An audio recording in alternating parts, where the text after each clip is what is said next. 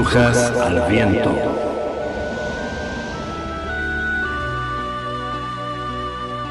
Brujas al Viento, un programa de participación abierta pensado para brujos, brujas y personas de la magia.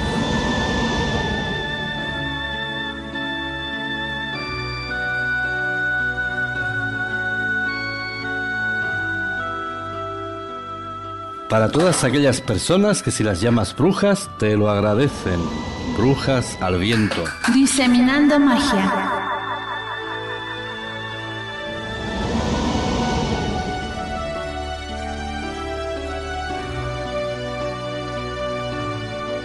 Brujas al viento en radiobrujas.es. Los micrófonos y nuestros teléfonos están abiertos.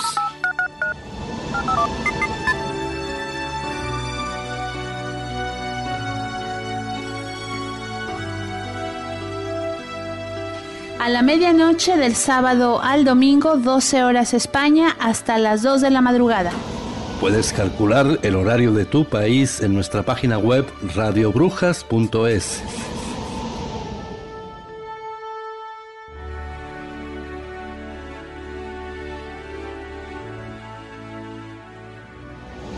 Radiobrujas.com ahora tiene una hermanita, radiobrujas.es. Brujas al viento.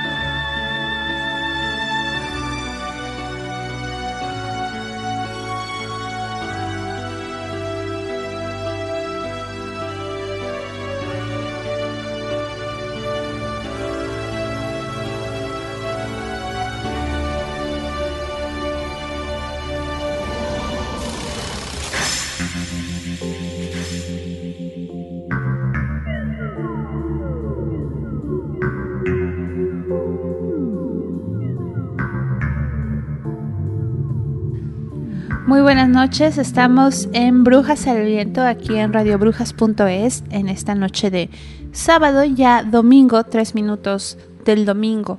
¿Qué tal Julio? Buenas noches. Pues buenas noches, bienvenidos a una nueva edición de Brujas al Viento. El cielo está parcialmente cubierto, la presión atmosférica es de 762 milibares y se espera una ligera llovizna del este. 65% de humedad. Cuando yo era pequeño la radio daba estos datos, cosa que a mí me encanta. Bueno, pues esta noche vamos a estar hablando de varios temas bastante, eh, pues que ya venimos anunciando desde ya un par de semanas, para ser exacta, de los reptilianos y de un testimonio de un ingeniero muy famoso de Estados Unidos que se llama Philip Schneider entonces, Philip Schneider fue asesinado, supuestamente se suicidó, pero bueno, ya a lo largo del programa... Estamos bien, ¿no? Que le grito, ¿no? Sí, claro, eh, ya sabes cómo es una, ¿no? Entonces, eh, vamos a, a, pasar el documental de, de una entrevista que le hicieron a este personaje, donde está hablando de pues que tuvo un encuentro con extraterrestres y también estaremos hablando del círculo mágico. Todos los que nos están escuchando pertenecen a este círculo. A ti que nos estás escuchando ahora mismo, perteneces al círculo mágico. Si quieres pertenecer, claro. ¿Qué es el círculo mágico? Pues dentro de un rato hablaremos de él. Este testimonio que nos aporta Carla ahora mismo, que me encanta que te haya tocado a ti decirlo porque los nombretes estos alemanes, yo me sé Schneider y ya ¿y cómo se llama? Schneider. Schneider. Pues Schneider. Esta gente no se puede llamar Rodríguez Schneider. o Pérez o algo más cotidiano, más convencional. Bueno. Son gringaderas, Julio. Pues sí. Pues eh, el ingeniero Schneider yo los alemanes son lo que peor llevo, polacos, como sea el polaco como la otra vez, le niego la ciencia, porque eso es un trabaleguas. Bueno, eh, recordar a nuestros amigos que ya hablábamos en un programa anterior de un planteamiento. Eh, los famosos eh, visitantes extraterrestres habían físicos importantes de la talla de Hawkins que no los situaban en otras galaxias, los situaban entre nosotros. Quienes eran, cómo los podíamos identificar, pero dejábamos el velo abierto y la puerta abierta. A, partir de ahí hay varias tesis, algunas de ellas bastante creíbles, como es la de los famosos reptilianos. Por lo visto, nuestros amigos visitantes no obedecen todos a la misma familia, no obedecen todos a las mismas intenciones. Hombre, a mí me suena esto de los reptilianos un poco a la película aquella de V, que eran reptiles, pero no crean, se basó la película un poco en un fondo de, verdad. También subimos a la página de Facebook eh, un vídeo bastante sospechoso de uno de los uh, guardaespaldas de Obama. Hombre, yo reconozco que el señor tiene una cara de lagarto tremenda. Parecer parecía que reptiliano o lagartigiano. Sí, en realidad pues sí tiene toda, toda la estructura de un reptiliano. Pues saludar a todas nuestras hermanas, amigas y alumnas del College Ocultorum y decirles, bueno, pues que este reptiliano sería del rey de bastos o de la familia, porque el lagarto lo tenía ya incluido. incluido. Pero mm, yendo un poco más allá, eh, nosotros observamos en toda la fenomenología del fenómeno ovni y la, ufología eh, algo especialmente interesante. Y nos quedamos siempre eh, con esto, con un pozo de verdad y eliminamos toda la viruta, las conjeturas, tal. Miren, oficialmente hemos pasado en los últimos 10 años de un hermetismo absolutamente secreto por parte de gobiernos, que ya ha sido clásico y que un día eh, lo abordaremos más en profundidad, donde pueden ustedes saber que han habido aquí pequeños pueblos completamente que han sido secuestrados en Estados Unidos y que solo ahora eh, publicaciones tan prestigiosas como National Geographic eh, nos hacen nos, las hacen públicas. Por ejemplo pequeños pueblos en Minnesota que fueron secuestrados literalmente por los militares eh, en Estados Unidos. Pues hemos pasado esto hablo de los años 60 pero ahora en los últimos 10 años hemos pasado a una corriente y una filosofía y un cambio completo por parte de la administración política donde ya supuestamente ellos se abren, abren unas cantidad de publicaciones, publicaciones que nunca llevan a nada y siempre tienen el esfuerzo en ridiculizar el mundo ovni, quienes se dedican a, investigar estos fenómenos. Pues por lo pronto, y recordamos que después hablaremos del círculo mágico, que le interesa bastante, pues vamos a oír este documental y testimonio gráfico que, que prepara Carla, absolutamente interesante. Así es, Julio. Este testimonio de Philip Schneider eh, relata cómo fue que mató a dos seres extraterrestres con características físicas de los que hoy conocemos como grises, pero con mayor estatura. Esto durante la construcción de una base subterránea en los Estados Unidos, gobierno para el que este ingeniero trabajaba. No obstante, por pregonar esta experiencia al mundo y dar a conocer una realidad que se nos oculta, pues fue por ese motivo que fue asesinado por la CIA en enero de 1996. Así que Julio, cuando estés listo, ponemos el audio, el reportaje de Schneider. Pues lo decimos a Pablito y Pablito, adelante. Ahora, otra cosa que les quiero contar es que durante la parte más increíble es que yo estaba involucrado en construir otra base dentro de Dulce, Nuevo México, lo cual es un laboratorio de los Álamos, es un laboratorio biológico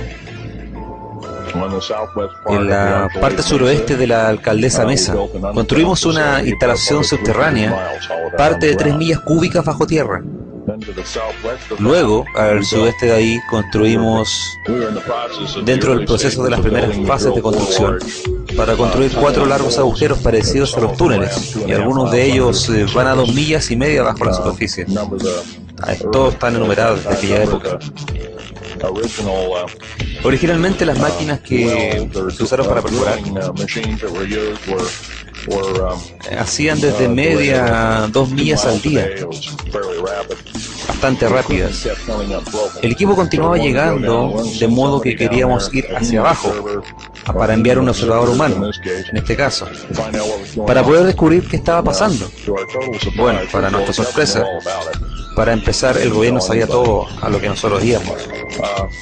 cuando me di cuenta que había boinas verdes y boinas negras acampados dentro de nuestro campo de trabajo. Entonces supe que algo estaba ocurriendo. Yo sabía todo acerca de la, de la agenda alienígena. Los grises altos eh, han estado acampados en esa zona desde lo que usted pueda creer posible, entre 400 y 500 años. Era una de sus bases internas, justamente donde estábamos perforando. Todo ese aire apestoso comenzó a salir del suelo en cuanto insertamos el primer agujero. Todo esto salió hacia arriba. Y ahí es cuando el infierno se desencadenó totalmente. Y todo Después de perforar los cuatro agujeros, y cuando construyes una base subterránea, haces cuatro agujeros básicos donde construirás eh, este tipo de trabajo. Y se usan equipos de detonación, cargas de detonación especiales, que según el análisis de la roca de dentro de la formación. Y literalmente hace explotar o haces el túnel para poder lograr fundir la roca y poder construir las habitaciones para construir la base subterránea. En este proceso, yo estaba colgado en una de las cestas insertado dentro de los agujeros y desde donde estoy a pocos metros había un alienígena de siete pies de altura sentado y su olor era muy asqueroso, muy fuerte. La persona, esta entidad era realmente horrible, no, no perdí el tiempo y agarré mi pistola. En aquella época yo era un ingeniero, tenía toda mi documentación, ellos estaban armados también, y todos llevaban armas. Todos en el perímetro exterior, en el interior, la gente de seguridad llevaba un arma. El mío era un cargador de nueve disparos. Esto fue a finales de agosto del año 79. Ahora, llevas ropa de soldado normal. Tienes ropa normal puesta. Y además estás casi en torno para un traje espacial. Y estás intentando sacar tu pistola. No es la cosa más fácil de hacer. Y luego tuve que apuntarle y empezar a disparar. Maté a dos de ellos. Sí, ellos también mueren. Sin embargo, en el proceso uno de ellos hizo, se tomó el pecho, giró, es como que delante de su pecho dio una orden. Lo único supe es que desde, él salió un rayo azul que me abrió como, como si fuera un pez. Me quemó los dedos inmediatamente. Y había alguna forma de fuerza eléctrica porque era como ser alcanzado por un relámpago. Me quemó las uñas del pie inmediatamente. Me dejó el pie izquierdo como un crispy critter. Me quemó el zapato inmediatamente. Todo lo que recuerdo es que los restos de humo es que salían de mi cuerpo. Todavía consciente, medio medio. No recuerdo mucho. Había un boina verde que estaba justo detrás mío. y él arriesgó su vida y murió. Pero arriesgó su vida para empujarme a la cesta, apretar el botón y llevarme hacia arriba. No estaría vivo hoy, probablemente, si no fuese por él. Estoy en deuda para siempre con él. Él perdió su vida. 66 agentes del servicio secreto, boinas verdes, boinas negras, reventados, perdieron toda su vida, porque el gobierno nuestro gobierno de los Estados Unidos les mintió para no decirnos nada sobre la gran amenaza alienígena. Hay una guerra ahí abajo. Y estoy hablando muy en serio ha estado en marcha desde aquella época. Esto fue a finales de agosto del año 79. Nuestro ejército, el ejército ruso, básicamente los militares del mundo, han estado en conflicto constante con los aliens del espacio exterior. Los grises pequeños, los grises altos, los reptilianos, todos ellos, hay 11 razas distintas de aliens Dos son benévolas. Una tuvo que vivir aquí porque su región fue atacada desde la superficie hacia la tierra, que también son los pleiadianos.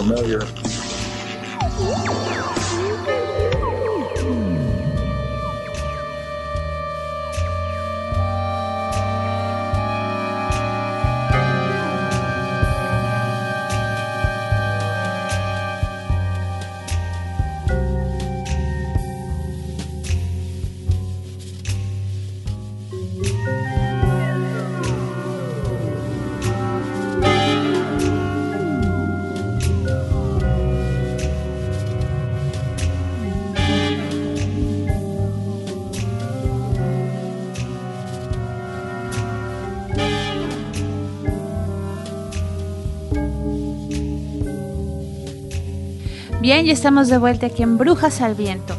Bueno, como escucharon, eh, este fue el testimonio de, Philip Schneider. Y bueno, eh, voy a contarles un poquito quién es Philip Schneider. Eh, fue un geólogo de Estados Unidos que estuvo implicado en la construcción de bases militares subterráneas con un cuerpo de ingenieros del ejército de los Estados Unidos y la mayor parte de la información relativa a Schneider eh, pues ha creado bastante polémica en su naturaleza y proviene principalmente de sus propias reivindicaciones. Eh, su padre, Oscar Schneider, pues fue asesor médico de la Marina de Estados Unidos y la leyenda cuenta que fue un comandante de los U-Boat alemanes y del USS Elbridge. Bueno, durante los dos últimos años de su vida, Phil Schneider dio más de 30 conferencias a una variedad de audiencias en todo el mundo en relación con las teorías de, de, conspiración, en las que afirmaba filtrar información sobre las operaciones encubiertas del gobierno secreto. Schneider dijo que tenía una autorización de seguridad, así ya saben cómo son sus rollos técnicos de nivel 3, Rioli 38, etcétera, y bueno, una historia, ¿no? Entonces, eh, en este pequeño documental que les hemos puesto donde se escucha de fondo Schneider hablando y bueno, un traductor que, que está comentando todo en español, pues nos está relatando cómo murieron 66 agentes secretos, 44 de los cuales eran eh, americanos y 22 restantes pues de otros países. Esto, bueno, ocurrió en 1979, ya hace muchísimos años, y eh, él eh, pues llama a, describe a unos personajes bastante extraños que habitan en el fondo de, de estos túneles que están cavando este, en la tierra. Y bueno, él, él comenta cómo huele mal, ¿no? Cuando empiezan a excavar y empiezan a salir olores asquerosos de, debajo de la tierra. Y cuando él baja a ver, porque cada vez que, que bajaban a material para hacer las excavaciones, volvían las máquinas eh, echadas a perder, rotas, y entonces decide bajar todo el equipo y, y bueno, se va encontrando este pues este ingeniero geólogo eh, a estos personajes, mata dos, aquí en el documental ya escucharon cómo él relata que, los mata y bueno, se lleva, eh, se lleva su premio, que le, le, vuelan la mano, le vuelan un pie y, pues quedó así, ¿no? Entonces, eh, no sé si tú habías escuchado algo de esto, Julio. Pues sí, algo, algo había escuchado. Eh, especialmente eh, recordamos a nuestros amigos que nuestra emisora, pese a su modestia, a nuestra humildad, ya eh, desde su nacimiento levantó importantes primicias. Especialmente hay que recordar un suceso bastante inquietante que ocurre en el año 2003 y cuando Radio Brujas apenas es un proyecto eh, de Carla, de Mackenzie y de Servidor, donde nos encontramos con una noticia muy curiosa. En el año 2003, eh, un grupo de británicos es expulsado inmediatamente, ipso facto, de territorio mexicano, por realizar eh, actividades de espeleología en las cuevas. Pero tirando de la noticia, resulta que eran miembros pertenecientes al ejército británico que pintaban soldados británicos en el suelo de la República de México. Pues mire, la historia es muy curiosa. Ellos, a la versión de los británicos, eran, eran un grupo de ocho militares aficionados a la espeleología y que inocentemente pues deciden visitar algunas cimas y cuevas en México y estaban de turistas. Pero sorprende un poco más la noticia cuando descubrimos que es un coronel experto en servicios secretos, al mando de especialistas en, el, en espeleología, en cuevas. Y para colmo, eh, mosquea bastante a las autoridades mexicanas, con toda la razón, cuando les ha intervenido un contador Heiger, que pintan soldados británicos en una cueva en Mazatlán, en México. Pues todavía de la noticia, nosotros cuando empezamos a investigarlas nos quedamos igual de asombrados, porque esto era una división, una unidad militar en toda regla de especialistas que no se hubiera sabido nada a no ser porque ocurrió un accidente terrible y ellos corriendo pidieron ayuda, pero no pidieron ayuda a las autoridades mexicanas, pidieron ayuda vía satélite al gobierno británico, que movió todo tipo de influencias para que no trascendiera. Pero aquello trascendió y trascendió la prensa. Inmediatamente son expulsados, pero miren, en su día lo publicamos en el blog. Encontramos una serie de hechos muy curiosos. En primer lugar, entran en territorio mexicano unos sujetos que no son los que salen. Y lo tenemos uh, testimonio gráfico, tenemos las fotografías.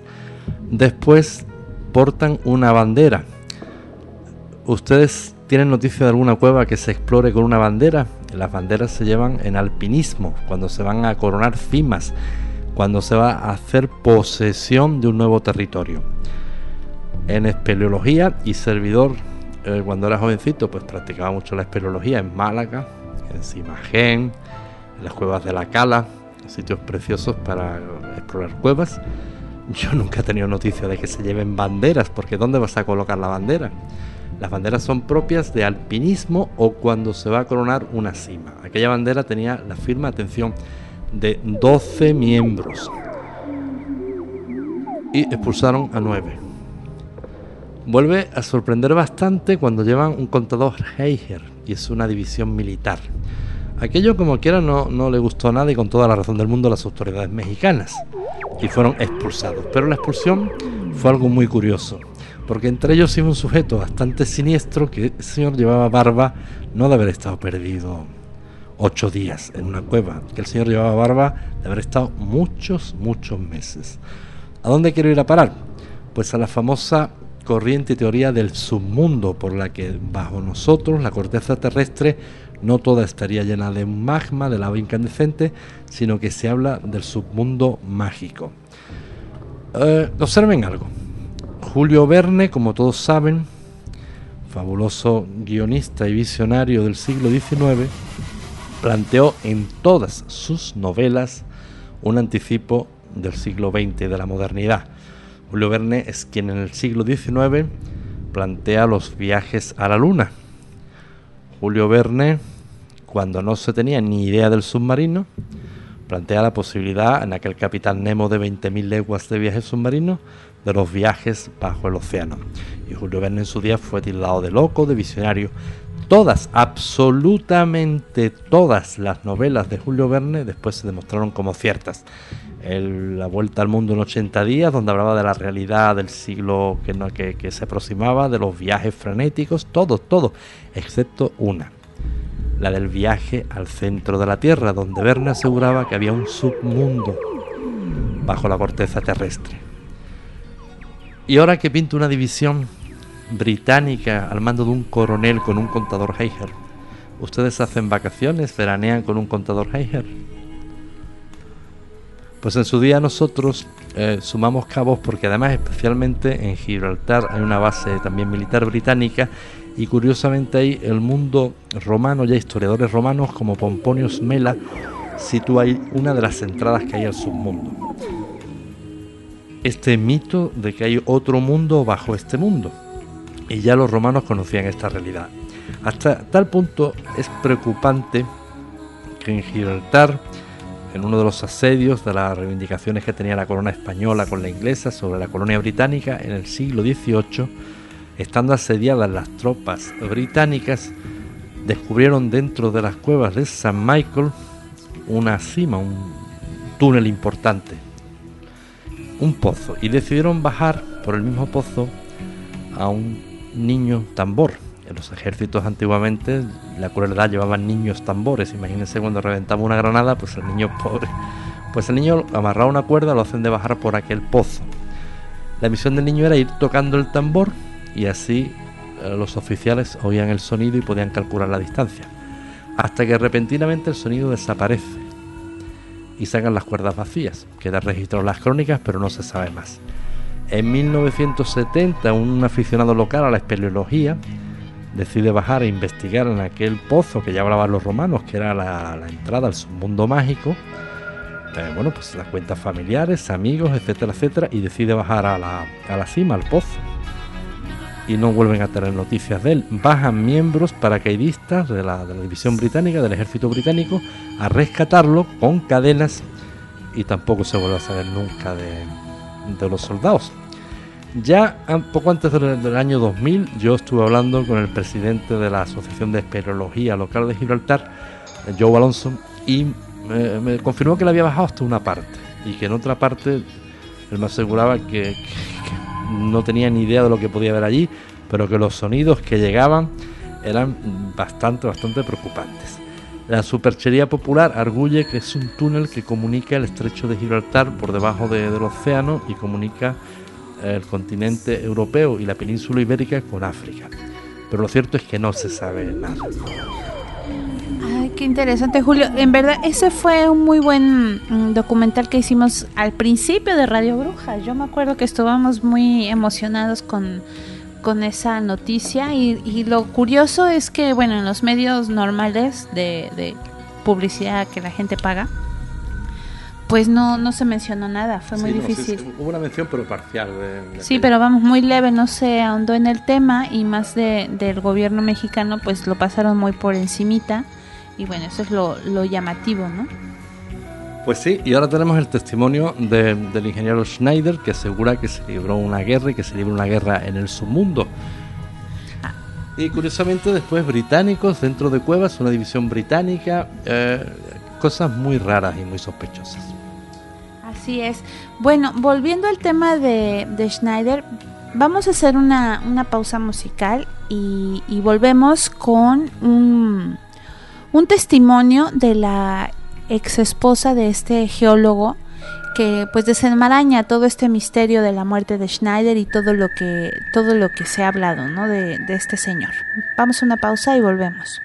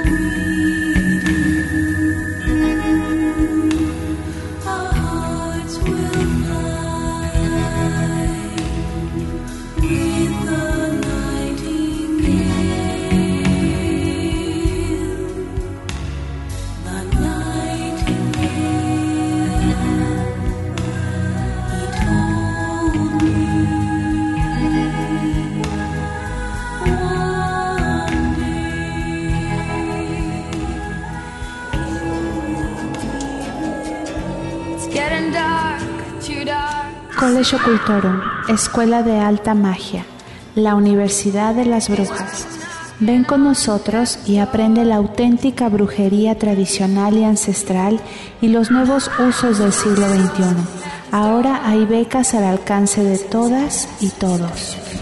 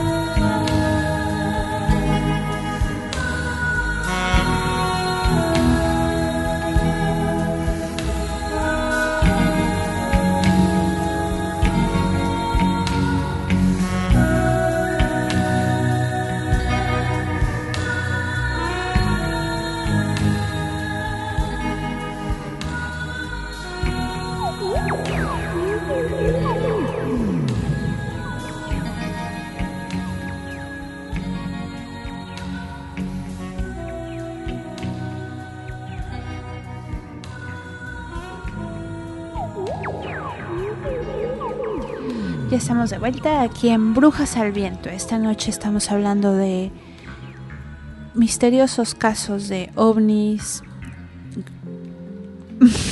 ¿Qué haces, Gol? No me pongas efectos. Estamos hablando de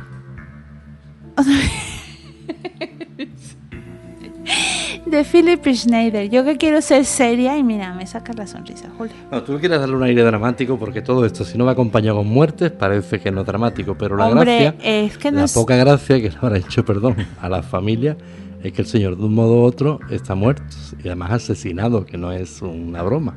Pues sí, es lo, lo llamativo de, de, pues todos estos casos siempre, ¿no? Envueltos en este halo de, de misterio y de asesinatos y y bueno, es, así es esto, así es esto. Pero es un poco, a mí no me gusta mucho porque todo lo que sea mezclar asesinatos es como si le quitara, es decir, parece como que si no hay asesinatos no, no tuviera interés la noticia. A mí, en su día, aquella expulsión de los soldados británicos del suelo de la República de México, me pareció un dato absolutamente interesante. Acuérdate que empezamos a tirar del hilo y aquello fue una barbaridad. Realmente nos hizo preguntarnos qué hay debajo de la corteza terrestre. Pues mira, a Schneider lo encontraron muerto. Yo sé que no te gusta hablar de, la muerte, pero bueno, lo tengo que tocar el tema.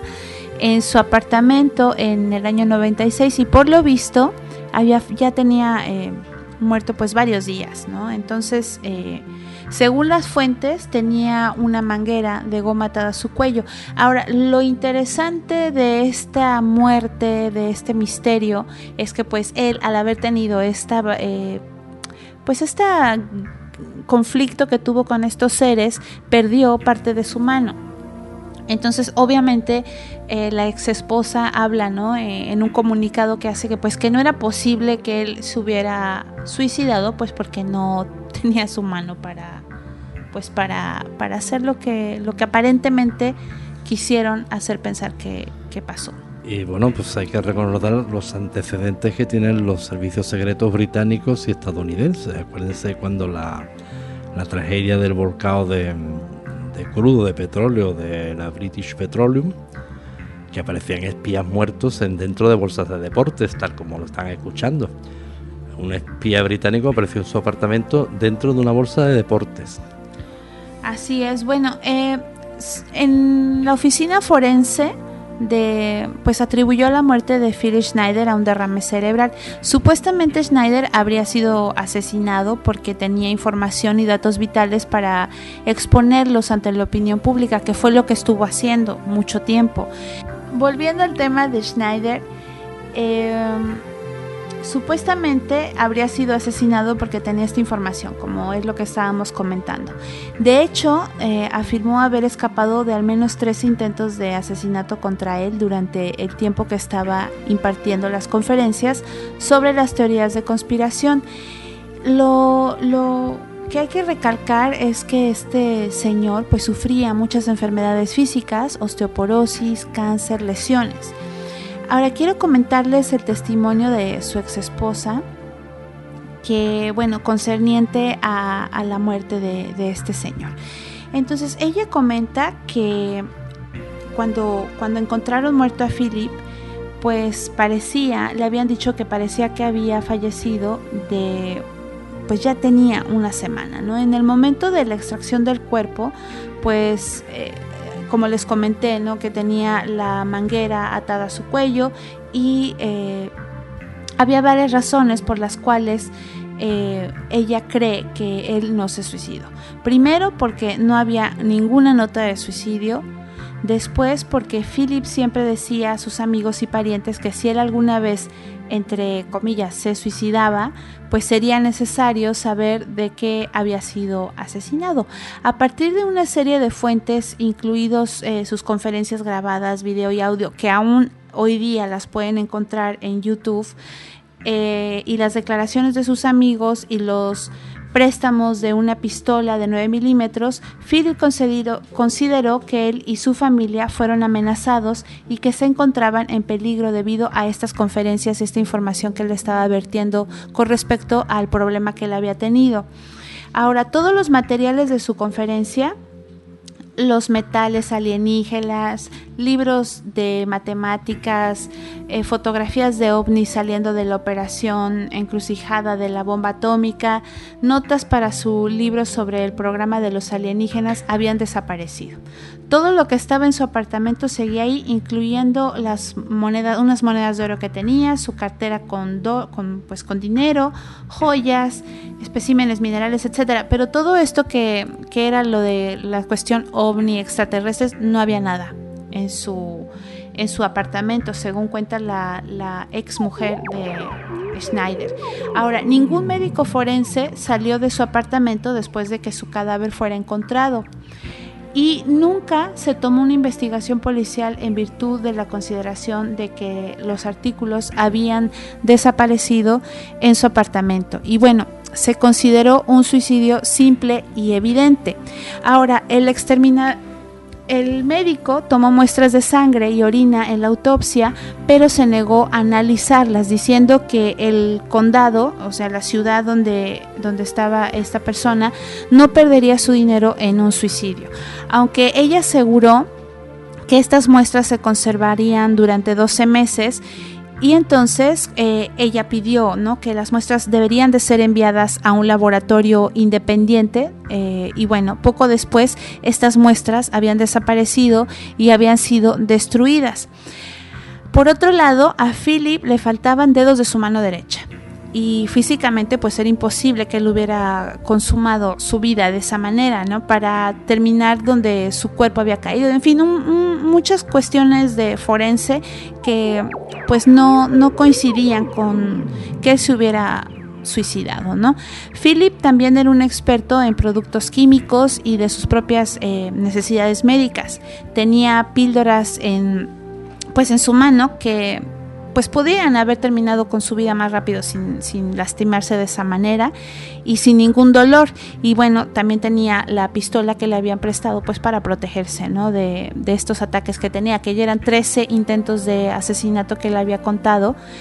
Y lo que, lo que la ex esposa dice es pues para qué se, se ahorcaba, ¿no? Si tenía todo para, para poder terminar con su vida.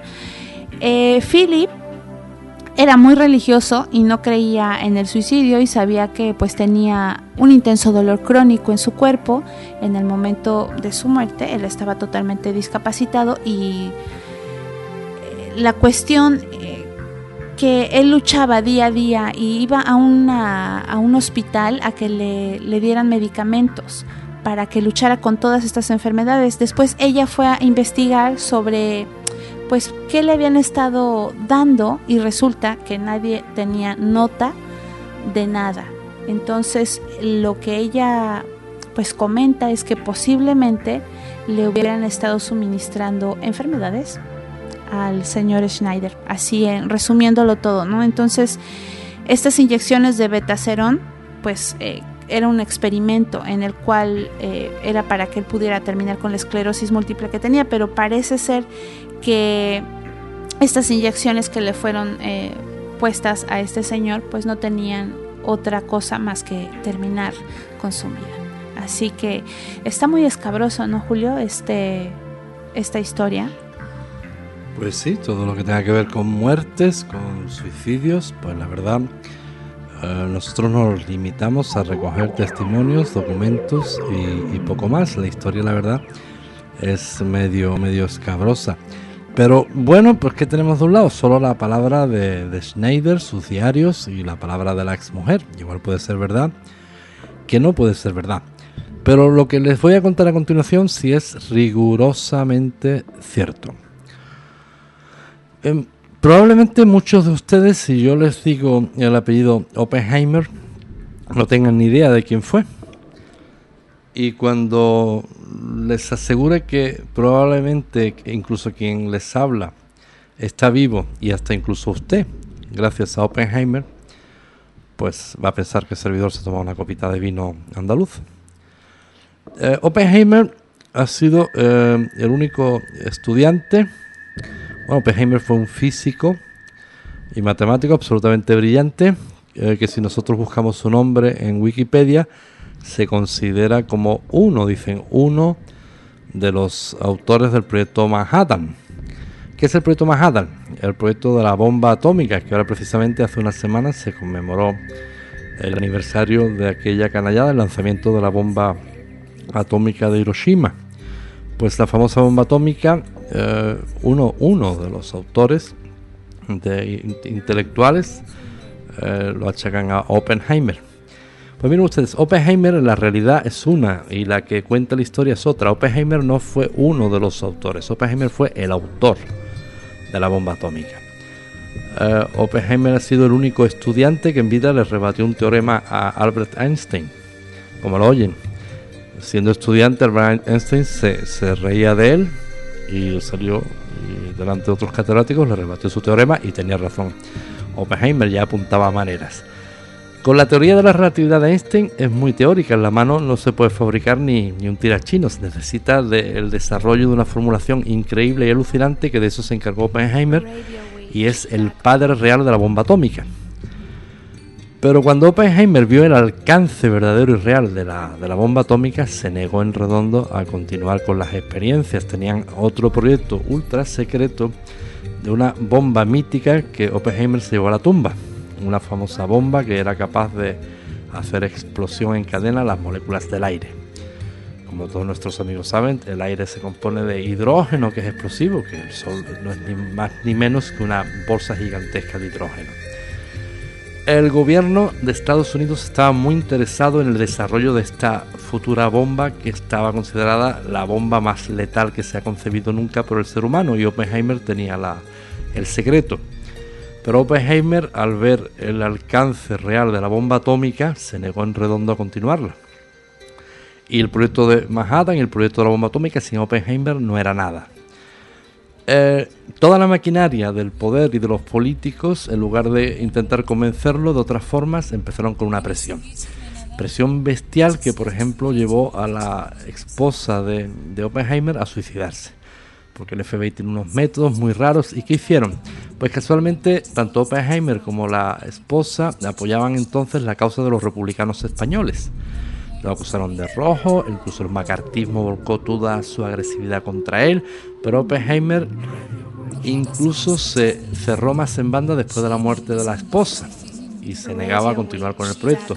Fue expulsado de la universidad, terminó en unas condiciones muy precarias, muy malas económicamente, pero Oppenheimer se negaba a continuar sus investigaciones. Hasta que finalmente Oppenheimer estaba en una lista negra que no lo querían en ningún sitio y estaba directamente por el gobierno prohibido contratar a Oppenheimer. Hasta que absolutamente asfixiado y acorralado decide que por fin está bien. Iba a colaborar con el gobierno en la futura y macabra bomba Frente a un grupo de matemáticos que era la creen de la creen del ejército en su día, estamos hablando de las vísperas de los años 50, Oppenheimer los aburre durante tres años con un círculo de formulación absolutamente alucinante que nadie logra descubrir que es un engaño hasta tres años después, donde de nuevo lo vuelven a expulsar, donde de nuevo, etcétera, etcétera. Y Oppenheimer finalmente muere en el anonimato, en la indigencia, pero nos salvó, miren, salvó a millones de personas, millones de personas. Hoy en día el nombre de Oppenheimer no figura ni en el muro de los justos. Es un muro que dedican los hebreos a los eh, salvadores de la humanidad. Oppenheimer debería estar ahí el primero. Oppenheimer, negándose en redondo a costa de su propia vida, se negó a fabricar la bomba más mortífera que ha diseñado la humanidad. Y sepan ustedes que la maquinaria del poder y de los Estados Unidos todavía mete la cuchara y mancha la biografía de Oppenheimer consideran que es, eh, ponemos su nombre en Wikipedia y aparece fue uno de los autores del proyecto Manhattan. No, señores, fue el padre real de la bomba atómica. La persona que se negó en redondo a continuar con una macabra bomba que se llevó el secreto a la tumba, capaz de hacer reventar las moléculas del aire. Talentos como el de Oppenheimer, absolutamente meritorios, inteligencias brillantes que no solo sirven para desarrollar proyectos militares, sino es el verdadero sentido de la inteligencia emocional, sino decir y saber hasta qué punto nos paramos. ¿Me estás queriendo decir que Einstein le robó la fórmula a Oppenheimer? No, Oppenheimer fue discípulo de Einstein. Entonces, ¿quién le robó a quién la No es robó, eh, Oppenheimer se basa en la teoría de la relatividad, se basa, pero es que cualquier matemático, cualquier físico te dirá que con la teoría de la relatividad en la mano no fabrican ni un tirachinos. O sea, un descubrimiento necesita de otro previo, porque si no, uno no sería posible sin el otro. Julio, me has dejado sin palabras. Esa historia no la conocía yo. Pues ya sabes, nunca tiras a la cama sin aprender algo nuevo. A mí especialmente yo la conocí en su día porque me pareció entrañable lo que era en su día la causa de los republicanos españoles y cómo la esposa de Oppenheimer eh, acudía a reuniones y a mítines que por ahí lo anduvieron presionando, sobre todo el macartismo, porque lo acusaba de rojo. Decía que no quería desarrollar la nueva bomba porque estaba del lado de, los rusos. Wow. Eh, pues bueno, ya eh, tocamos este tema. De ahí, bueno, ya sale todo lo que es un testimonio, lo de este Schneider, como pues es una persona que tiene credibilidad, ¿no? Por así, no es un... Es que yo pienso que sí tiene credibilidad, porque... ¿Por qué no? A ver, dime por qué no. Pues tu, tu criterio es que tiene credibilidad, el mío es que no tiene, o sea, credibilidad la, la, mera de una declaración, o sea, no tiene otra, otra testimonio, porque el testimonio es absolutamente alucinatorio. Nosotros simplemente nos dedicamos a, plasmarlo y a contarlo y que la gente saque sus propias conclusiones. Por un lado tenemos un señor que asegura que se libra una guerra en el submundo. Punto uno. Pero no podemos asegurar si es cierto o no es cierto porque no tenemos otros testimonios. Por otro lado tenemos un suceso real de la expulsión de suelo mexicano de ocho británicos que dio la casualidad que eran militares y que además iban al mando de un coronel que ellos aseguraban que iban que hacían turismo, turismo con un contador Heiger. Tenemos ese otro dato pero bueno, hasta el punto de asegurar y dar por bueno el, testimonio y los diarios de Schneider, pues abrió un abismo. Puede ser un loco, puede ser cierto, pero lo pronto la declaración es inquietante. Más que inquietante, Julio, yo creo que es eh, una pieza del rompecabezas. Por ejemplo, si te pones así a hacer pues una conspiración, no sale segurito ahí cuadrado. ¿Por qué está esta base aquí en, el Peñón de Gibraltar, por ejemplo? Las tierras esas que atraviesan el Distrito Federal por abajo. Yo no sé cuánta gente sepa que en un cerro por allá por, por el Distrito Federal hay pues todo un pasaje que atraviesa casi toda la ciudad y, son estos lugares perdidos que nadie tiene, pues no, no todo el mundo tiene el conocimiento. Y entonces, eh, si esta persona estuvo haciendo hoyos y descubre esta gente ahí, supuestamente, ¿y por qué no hay, y por qué no hay, eh, por qué no hay papeles y todo? Pues porque la CIA lo, lo eliminó ah, todo. Bueno, y pues yo porque no tengo papeles de que no está bajo tierra, porque la CIA me la habrá quitado todos. O sea, si cada vez que se pierde un papel la CIA es la responsable, no. Eh, vamos a ver, los hechos históricos con la historia en la mano, pues sabemos las presiones del macartismo contra Oppenheimer, sabemos la, los eh, registros y ficheros universitarios, sabemos la, la declaración de todos los protagonistas de la historia y que el verdadero padre de la bomba atómica es Oppenheimer, un cerebro con mayúsculas, hasta el punto que le estuvo tomando tres años el pelo. Pero de ahí los siguientes datos que tenemos, si ponemos por ejemplo en Wikipedia el nombre de Oppenheimer, dice, fue, fue uno. Es como, miren, si el gobierno se hubiera volcado en su día contra Einstein, eh, lo hubieran querido difamar, anularlo. Imagínense ustedes que ahora en el siglo XXI pusieran el nombre de Einstein y dijeran, fue un matemático importante, fue... Pues". Bueno, por eso sí lo tenemos como hechos probados. Pero la parte de Schneider pues puede ser fabulación, puede ser fantasía, porque solo tenemos los testimonios del propio Schneider y de la viuda. ¿Qué otros testimonios tenemos? Pero es que no era la viuda, era la ex mujer. Ah, o sea, la ex viuda. no. Que ella tenía ya su vida hecha y se había separado de esta persona. Que tú aseguras que los testimonios de una ex son válidos. Pues que a mí me inquieta mucho, Julia, ella porque tendría que, que pues defender a una expareja, por ejemplo. Ella que gana. Bueno, ya, ya, ya me contesté sola ya. Bueno, pues un dato, mira, eh, a veces las historias más escabrosas son eso, son un puzzle, un rompecabezas que se plantea, nosotros planteamos un dato, planteamos otro dato y que allá cada quien saque sus propias conclusiones. Snyder sería un pirado, un iluminado, un fantasioso, pues quién sabe. Pero lo cierto es que lo de Snyder sí, lo de Oppenheimer sí, sí es historia pura y cruda y sobre todo lo más, eh, bueno, lo más triste del caso es que ni siquiera 40 eh, años después de muerto existe un reconocimiento sobre Oppenheimer. ¿Tú qué eh, conocimiento tienes sobre los presupuestos negros del gobierno americano? A mí últimamente eh, Obama dejó de mandarnos su, su, presupuesto y su asesor económico a esta emisora y ahí le perdimos la pista, pero en sus días nos tenían al tanto y hasta nos pedían permiso para gastar. Bueno, pues una de las razones por la que Schneider empezó a dar estas eh, pues pláticas de, lo que había pasado pues eh, porque tenía muchos conocimientos de, de, primera mano acerca de las bases subterráneas de montaña, el presupuesto negro del gobierno y el programa alienígena, que fue uno de los supervivientes de este incidente que él está relatando en, el, en lo que les pusimos al principio del programa de la lucha armada ocurrido contra extraterrestres allá en Nuevo México. Entonces, eh, su padre pues también participó en proyectos negros del gobierno y cuando el padre de, de Philip, eh, que era un doctor de medicina de la Marina de Estados Unidos, murió en 1993, pues Philip descubrió documentos y fotografías en el sótano de su padre que demostró que el, el padre que había fallecido había estado implicado tanto en el experimento Filadelfia como en la operación Crossroads.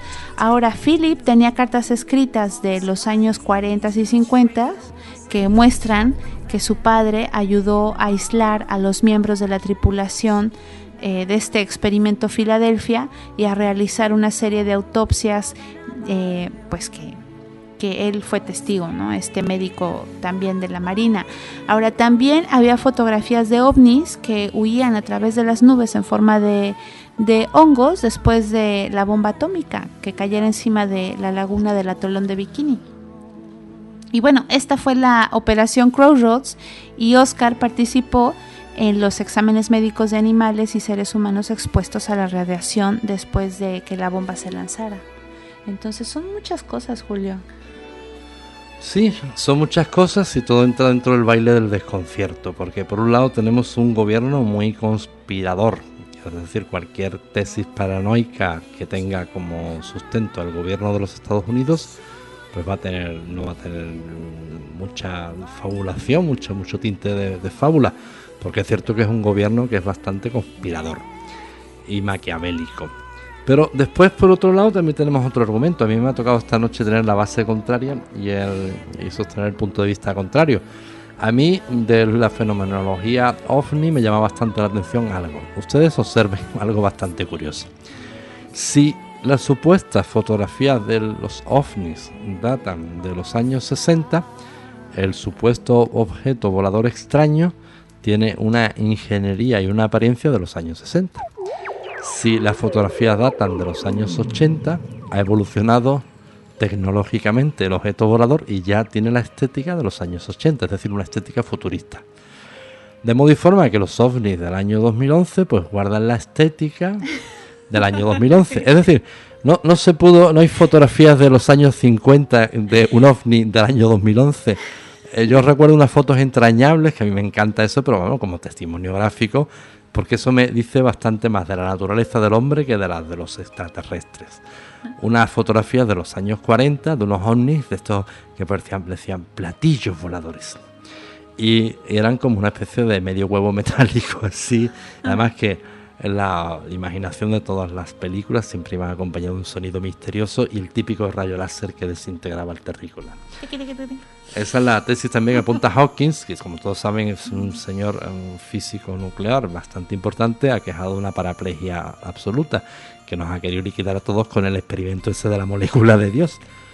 Pero eh, Hawkins abunda en el sentido de que son enemigos y que no es nada conveniente contactar con estas entidades. Luego si Hawkins advierte del peligro de estos seres, será porque existen, no porque sea paranoico. Por un lado tenemos los testimonios de Hawkins. Hawkins saben que es eh, premio Nobel de física. Por otro lado tenemos la naturaleza absolutamente conspiranoica del gobierno de Estados Unidos, especialmente cuando machacaron a Oppenheimer. Es que vuelvo a decirles una cosa, yo personalmente, y me puse a hacer cálculos y memoria, salvadores de la humanidad, lo que se dice salvadores, así en número a lo bestia, de millones y millones, hagan cálculos ustedes conmigo Y el único que me sale es Oppenheimer, que nos salva pero en millones. ¿Tienen ustedes idea lo que pudo suponer una bomba que reventara en cadena las moléculas del aire? Pues estamos vivos gracias a Oppenheimer. ¿Y qué referencias tenemos de Oppenheimer? Que sacrificó su propia vida. La esposa se suicidó, le amargaron todo, terminó en la pobreza, hundido y todo por qué? Por negarse a desarrollar una bomba macabra.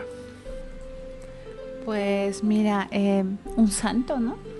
Eso es un santo y lo demás es un cuento chino, no me lo que me ponen en una postalita en escayola, eso es un santo como la copa de un pino. Además, curiosamente, una de las personas más inteligentes que se han conocido. Y, y, oye, después de muerto, humillado también después de muerto, increíble como lo machacan, ¿no? Pues para que veas, para que veas cómo es estas cuestiones de, los gobiernos y... Y mejor no me meto, ¿verdad? En esas Honduras. No sé, todavía no va a llegar aquí un reptiliano a, a secuestrarnos la emisora. Yo el único reptiliano que conozco es el rey de bastos, vamos. Ah, pues vaya, vaya reptiliano, no querías más. Esos hay muchos, muchos. Pues como quieran, miren, la, la historia, eh, quien escribe la historia, pues eh, tiene unos perfiles bastante raros. La historia como ciencia y ya varios eh, intelectuales como Toynbee, importantísimos, lo aseguran antes que servidor. La historia tiene una firma bastante rara que, se aproxima mucho y bastante a la mentira. Probablemente los estudiantes del siglo XXII, del siguiente siglo, olviden quién fue Oppenheimer. Y estamos nada más y nada menos que ante el verdadero salvador de la humanidad. Pues vaya, mira, vamos a hacer una pausa y cuando volvamos, eh, vamos a empezar a hablar del círculo mágico, que ya nos lo están pidiendo en Facebook, ¿ok? Ah, pues muy bien. Ahora hablaremos del círculo mágico. Si no volvemos es que nos han secuestrado el programa la CIA, la FBI, la KGB, los reptilianos, la abuela del reptiliano y yo qué sé qué más. vamos a una pausa, muy bien.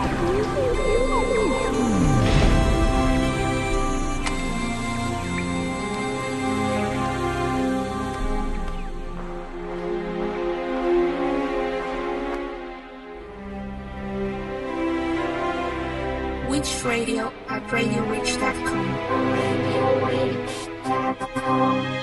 Rage Radio at RadioRage.com.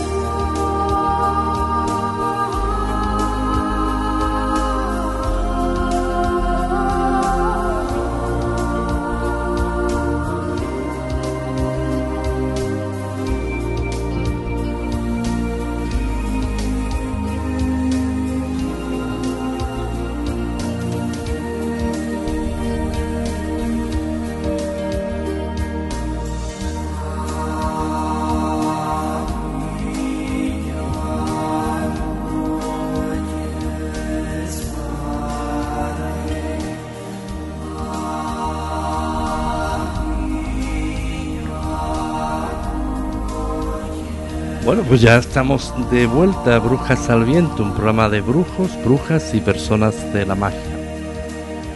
Eh, un amigo nos pregunta en Skype que qué titulación tenemos. Lo invitamos a entrar en el aire y es tímido, dice que es timidín de nacimiento. Puedes entrar en radiobrujas.com, eh, verás un espacio que pone blog y ahí tienes toda la información de Carla, la información de Julio Marín y todo lo concerniente a radiobrujas.com y radiobrujas.es. Eh, como todos nuestros amigos saben, pues eh, Radio Brujas es un espacio abierto hasta las críticas. Publicamos hasta las críticas. Críticas, por supuesto, que sean civilizadas, de personas educadas.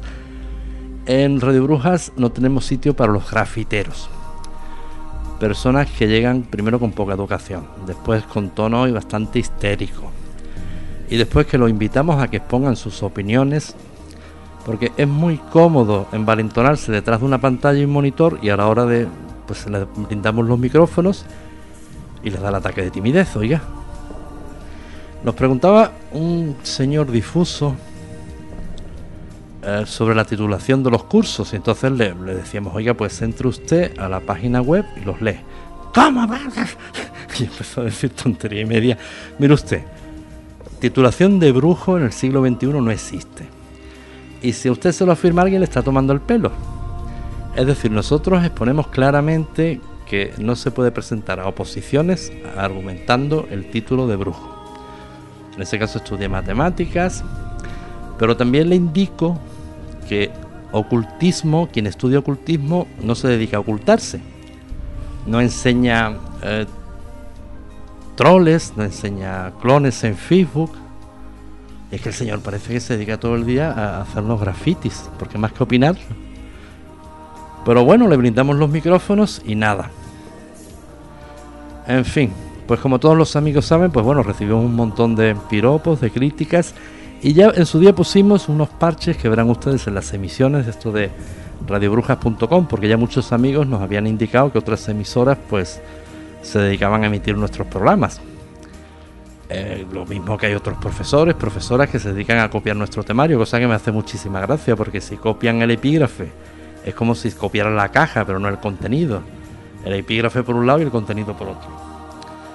Pero miren, todo lo que sea diseminar la magia a nosotros nos parece súper simpático. Como profesores, profesoras que llegan pidiéndonos el temario. ¿Me pueden dar el temario? Es que quiero estudiar. Miren, el temario de una escuela de magia se oculta a sí mismo, está abierto para los olimpios. Es así de claro y lo repetimos una y mil veces. Si a nosotros nos encanta que hayan profesores, a nosotros nos encanta que hayan personas que enseñan tarot, pero tarot, no tomaduras de pelo. Contra eso siempre vamos a estar en contra.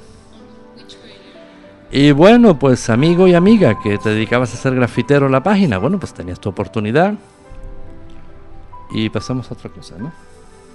Pues sí, así es. Círculo mágico. Círculo mágico. ¿Qué vamos a hablar del círculo mágico? Hemos hecho una invitación a, de Facebook a todos nuestros amigos y amigas a que formen parte de este círculo mágico. ¿Cuál es el, el, lema del círculo? ¿Cuál es el motivo? A ver, Julio, cuéntanos. Pues el círculo mágico lo indicaba uno de los amigos que publicamos en Facebook, hasta su dirección de, de email, que decía, miren, escuchando Radio Brujas, eh, acabo de darme cuenta de algo. He hecho un curso en mi país, que lo he pagado, y lo acabo de aprender gratis por su emisora. Eh, tenemos que indicar que el círculo mágico no es la escuela de alta magia. Tenemos que indicar que el círculo mágico no es la Wicca. El círculo mágico es pertenecer a Radio Brujas, entre todos crear una cadena y en los programas poco a poco iremos aportando claves para qué. Pues para una clave que daba una amiga, nuestra madrina, por cierto, la primera persona que intervino en el primer programa de Brujas al Viento, Lina Marín de Colombia, que le mandamos un, un abrazo, que dio una definición perfecta de la magia. Ella dijo, la magia me permite inventarme la vida cada día. Pues nosotros poco a poco les iremos dando las claves hasta los grafiteros incluidos. Eh, ¿Por qué? Porque nosotros no vamos a pedir reconocimiento. Ya que nos copien y no quieren mencionarnos, bueno, pues eh, en el pecado llevan la penitencia, pero tampoco que nos ataquen, ¿no? Pero eh, escuchando los programas de Radio Brujas iremos dejando eh, poco a poco una serie de claves para que realmente los eslabones, la cadena de las personas que pertenecemos al círculo mágico, somos todos los que estamos en Radio Brujas todos los días, personas que compartimos pues ideas, proyectos y atención, herramientas, herramientas muy importantes. Es muy fácil simplemente escuchar los programas, atender las claves y poco a poco ir creando armonía. Se trata de algo tan simple como eso, nada más y nada menos, simple pero tan, tan complejo y tan complicado. Los micrófonos están abiertos, em, personas con ataques de timidez hasta timidín. pues bueno, si quieres saber nuestros datos, pues oye, es que nunca nada más fácil, nada más claro. Entras en radiobrujas.com, en radiobrujas.es. Así de sencillo, Julio. Bueno, para todas las personas que estaban esperando lo del círculo mágico, eh, pueden solicitar su acceso al círculo mágico enviándonos una, un mensaje a través de la página de Facebook y entonces ya les iremos dando eh, información poco a poco de, de las cosas que vamos a estar haciendo en este círculo mágico. ¿Qué hacemos normalmente en el círculo mágico? Pues meditamos en grupo, hacemos meditaciones en vivo, nos unimos como la que hicimos, ¿te acuerdas? Por la paz de- del mundo hace unas, pues un mes o dos meses por ahí. Y pues que todo el mundo vibró y sintió mucha gente. Y cuando meditaron sintieron pues toda la presencia de todos, ¿no?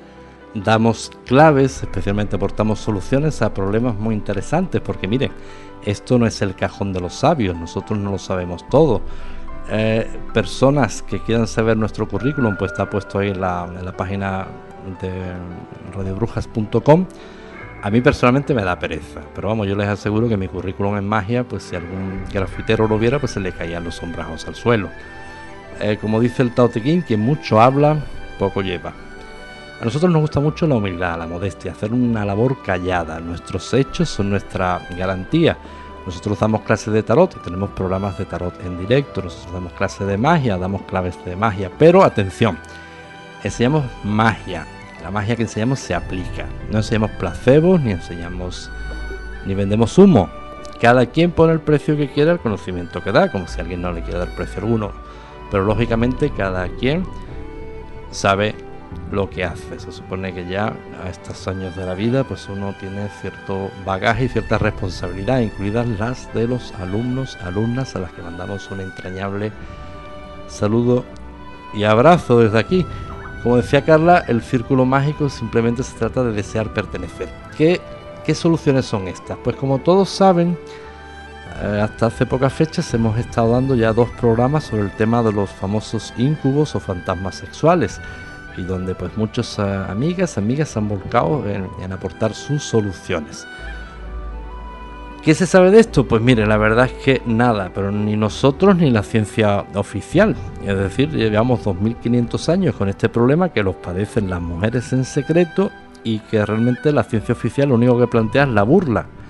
Y donde hay mujeres que padecen un serio problema y no se atreven a exponerlo porque inmediatamente van a ser tildadas de locas, de esquizoides o Dios sabe qué.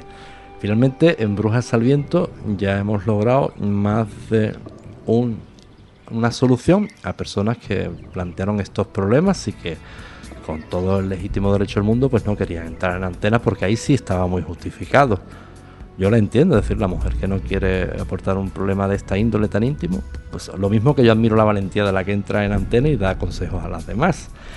Esto es el círculo mágico. Nosotros no somos el cajón de los sabios. Hay eh, a veces problemas muy graves que decimos, oiga, no tenemos ni idea. Pero hay otros amigos que están escuchando y dicen, oye, prueba con esto, prueba con lo otro. Y la unión de todos es nuestra magia y es nuestra esencia. Si ustedes creen que por pertenecer al círculo mágico pues van a recibir clases de magia gratuitas, etcétera, etcétera, pues no, el círculo mágico realmente somos todos. No hay un líder, sino hay una unión de todos y donde las respuestas a las soluciones se plantean entre todos. Lo que uno no sepa, pues lo sabe otro.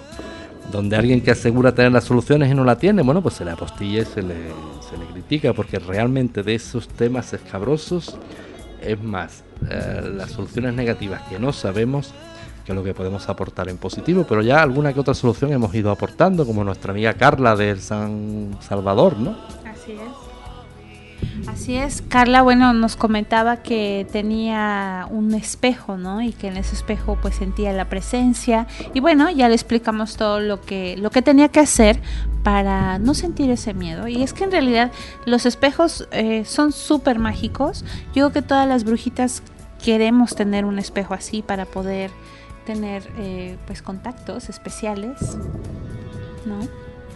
Pues sí, pero ya las últimas noticias que tuvimos de nuestra amiga Carla fue que no entró en directo, sino me nos transmitió un mensaje por, por Facebook y decía, oigan, que sí, que pusimos aquello del barro todo y realmente ha cambiado mucho, cosa que yo sospechaba, con lo que me, me llevo, ¿te acuerdas del 2 a 0 famoso? 3 a 0 para mí.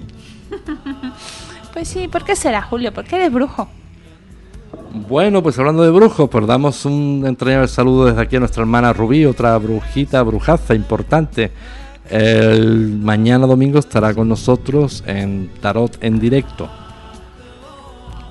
Así es, mañana vamos a tener pues muchas eh, solicitudes que ya tengo ahí una lista, pero siempre son invitados a, solicitar una lectura con nosotros y con muchísimo gusto. Si cuando nos agreguen, agréguenos en Tarot Radio Brujas, en la identificación de Skype, Tarot Radio Brujas, arroba hotmail.com y ahí les podemos eh, atender los días que damos tarot en vivo.